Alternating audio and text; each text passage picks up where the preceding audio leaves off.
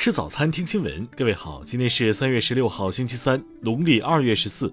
新阳在上海问候您，早安。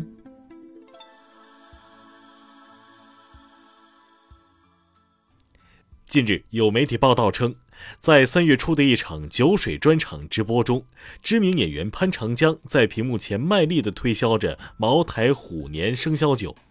在直播现场，潘长江称：“我和茅台公司董事长认识十几年了，昨晚我把他灌醉了，让他签合同给我定价权。”此番言论引发了网友的热议。潘长江称，该酒价六千六百多元一瓶，自己直播出售是四千七百九十九元，但据查，该酒市场价在四千五百元左右。昨天，茅台公司回应潘长江拿到公司酒水定价权称宣传不属实，潘长江并未与公司有合作。关于潘长江提到的认识董事长十几年等也并不属实。听新闻早餐知天下大事。国家卫健委昨天通报，十四号新增本土新冠确诊病例三千五百零七例，其中吉林三千零七十六例。国家卫健委发布试行第九版新冠肺炎诊疗方案。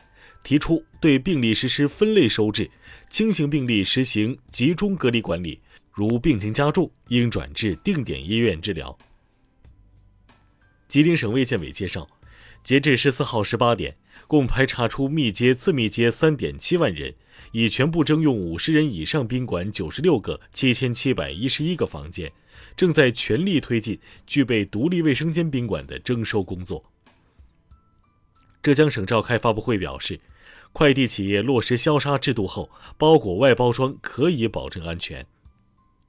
国家药监局昨天召开会议，决定加快推动新冠病毒治疗药物、新冠病毒抗原检测试剂个人自测产品审批上市。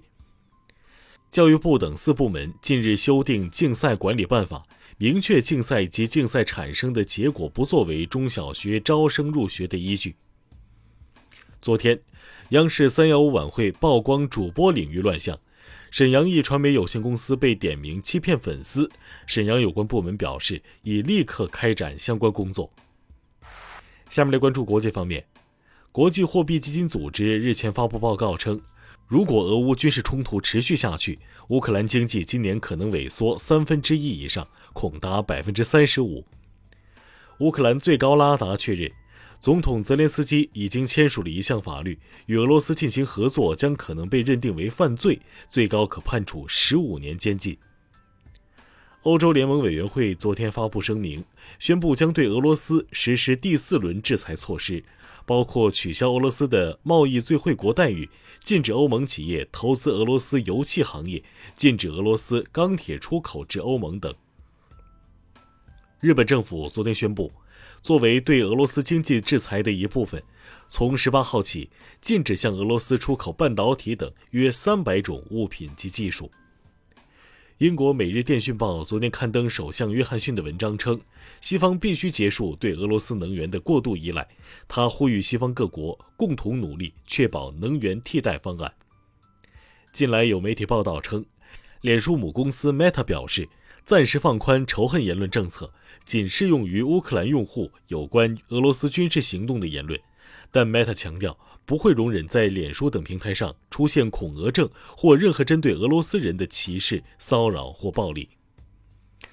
随着欧洲新冠疫情逐渐放缓，英国宣布十八号起解除所有剩余针对旅客的防疫限制措施。法国亦从十四号起取消室内佩戴口罩的规定。日本防卫省昨天发布消息称，日本陆上自卫队与美国海军陆战队进行了以离岛防卫为目的的联合训练，共计约一千人参加了联合训练。下面来关注社会民生。